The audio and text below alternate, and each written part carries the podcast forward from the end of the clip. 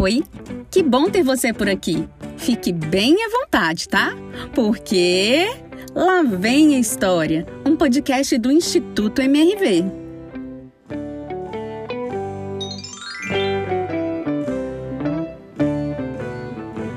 Todo mundo sabe que o leão é o rei da selva.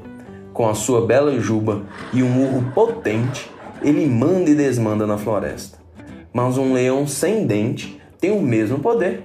Eu sou o Vitor Fonseca, voluntário do Instituto MRV e vou contar a história do leão Práxides, de Tarcísio Lage.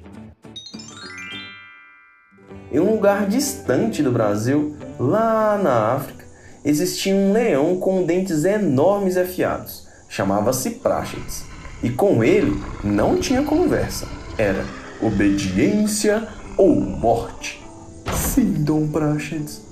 Tá certo, é o Senhor quem manda. Acontece que num certo dia, o professor Pascoal, que vivia fazendo umas experiências malucas, deixou cair debaixo da árvore que dava sombra para Práxides dormir um tubo cheio de mutans, um bichinho horroroso que se multiplica nos restos de comida entre os dentes e começa a roer devagar, devagar, devagar, sem parar, até não sobrar dente nenhum. Práxedes, que além de ser um leão autoritário, era curioso, cheirou o tubo e, não contente, deu uma lambidinha de leve para sentir o gosto. Ha! Os horrorosos bichinhos não perderam tempo. Hack, hack, hack. Foram logo roendo os enormes dentes de Práxedes. Caíram todos. A imensa boca de Práxedes, o terror da bicharada, murchou como um balão furado. Quando a bicharada da floresta viu aquela boca desdentada, lá se foi o respeito que era imposto por ele. Práxedes não tinha como escapar da gritaria da bicharada. Práxedes, leão sem dente, o Práxedes não é mais aquele. Foi expulso do grupo dos leões mandões. O novo chefe, o que tinha agora os dentes mais afiados, falou: Práxedes, você é uma vergonha. Não queremos nenhum desdentado em nosso grupo. Vá embora. Dona Dulce, uma sábia coruja, viu um dia Práxedes todo triste e perguntou: Dom Práxedes, o que lhe aconteceu? Não sei, Dona Coruja. Olha aqui, caíram todos os meus dentes.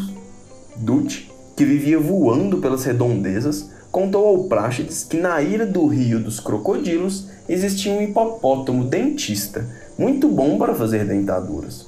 Quando Práxedes chegou ao barranco, pronto para saltar e nadar até a ilha, onde ficava o consultório do doutor hipopótamo Rafael, um bando de crocodilos já esperava por ele, lambendo os beiços.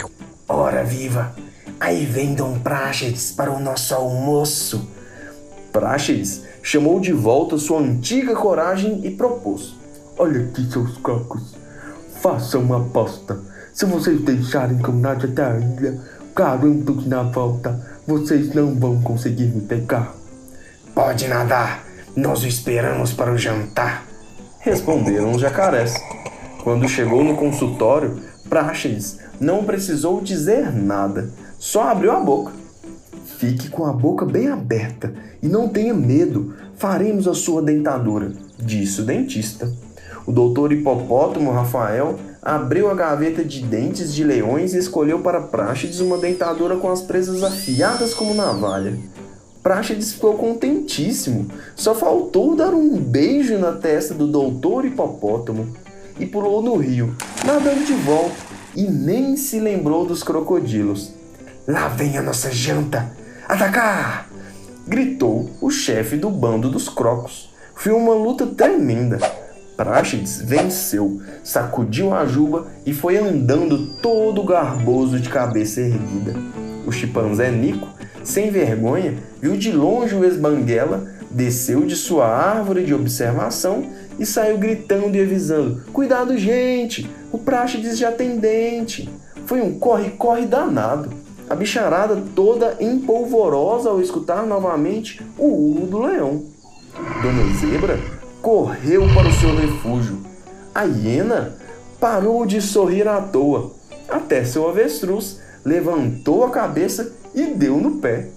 O leão, chefe substituto, com o rabo entre as pernas, falou: Dom Práxides, que bom que o senhor voltou.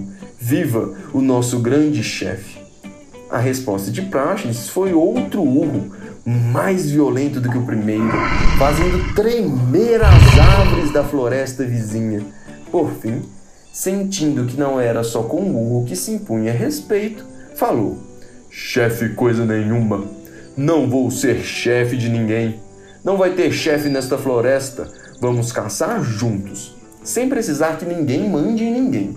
E tem mais: quem perder os dentes ou tiver qualquer problema não será expulso, será ajudado e apoiado. Precisamos ser todos amigos.